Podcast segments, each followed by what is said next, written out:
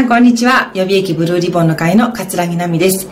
えー、今日はですね予備役ブルーリボンの会主催の恵みへの誓い上映会のご案内をしたいと思います。これから全国各地でこの上映会をしていくんですけれども、まずトップバッターは奈良です。奈良で行います。こちらにあります通り、3月13日日曜日、えー、近鉄新大宮駅から徒歩10分のところにあります奈良県コンベンションセンターで、えー、開催をいたします。えまず、えめぐみへの誓いを上映した後に、え東海代表の荒木和弘とえ幹事の吉本正弘。え吉本はえ極楽寺の住職でもありますが、えこの二人によりますトークショーも行ってまいります。開演がですね、14時ちょうどで、会場はその1時間前からやってますね。で、終了予定が16時30分。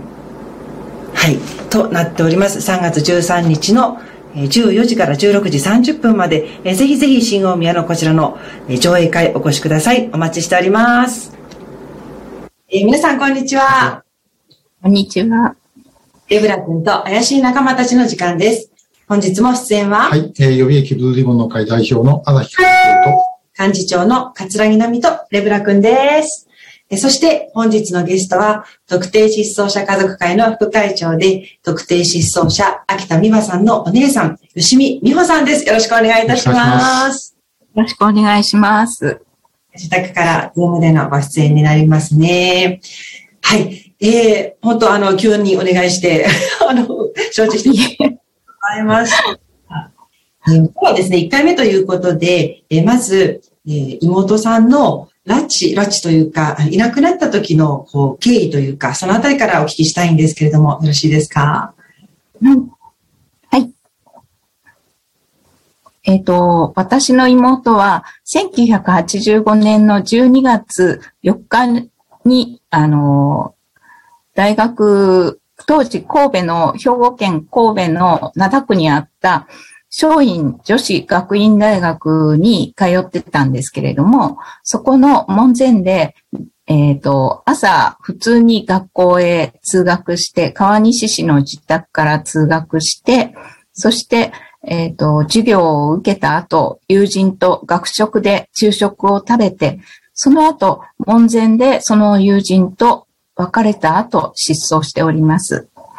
えー、私があの、もうすでに結婚、3月に結婚、1985年の3月に結婚して、そして12月にいなくなりまして、その当時、父は、あの、祖母が一人で暮らしていた徳島の家に単身赴任で行っておりましたので、あの、母と二人で兵庫県の川西市の自宅に暮らしてました。で、その川西市の自宅は、あの、妹がもうすでに1986年の3月に卒業する予定でしたので、あの、そこを出て、徳島の父のいる祖母の家に一緒に暮らす準備をしていたところでした。えー、妹は次の日の朝、兵庫県のあの、木崎といって、神戸から、神戸は瀬戸内海側にあるんですけれども、えー、日本海側にある城崎の近くの弁天浜という海岸で靴とカバンが見つかったということで警察から連絡が入ります。えー、慌てて出かけたのは母一人でした。で、その後3日間、えっ、ー、と、ダイバーの方たちが C の字型をした本当に小さな周囲、どのぐらいでしょう？よくわからないんですけど、1キロあるかないかだと思うような小さな入り江なんですが、その中を、あの、あ、砂地に足跡もついていたということで、自殺を疑って、あの、ダイバーの方たちが潜って遺体を探してくださったんですけども、全く遺体は見つかりませんでした。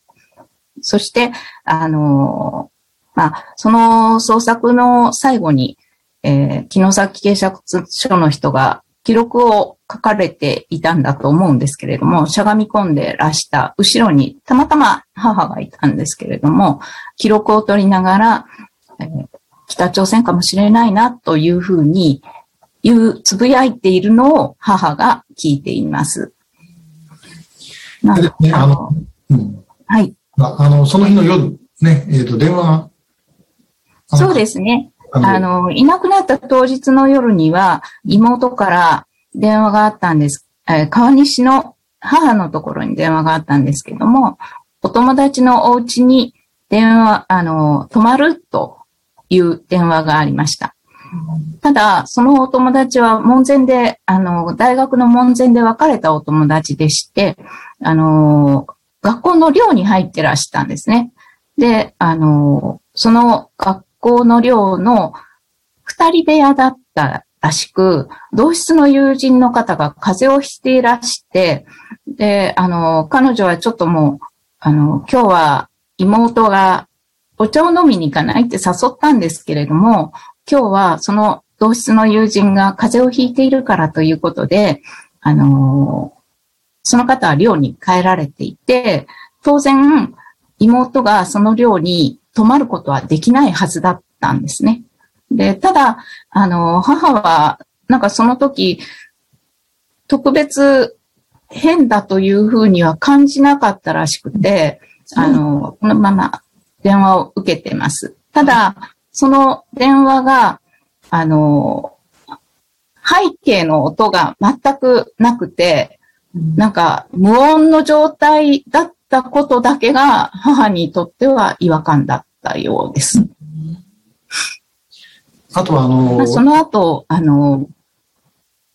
あどうぞ。はい。あ、どうぞ。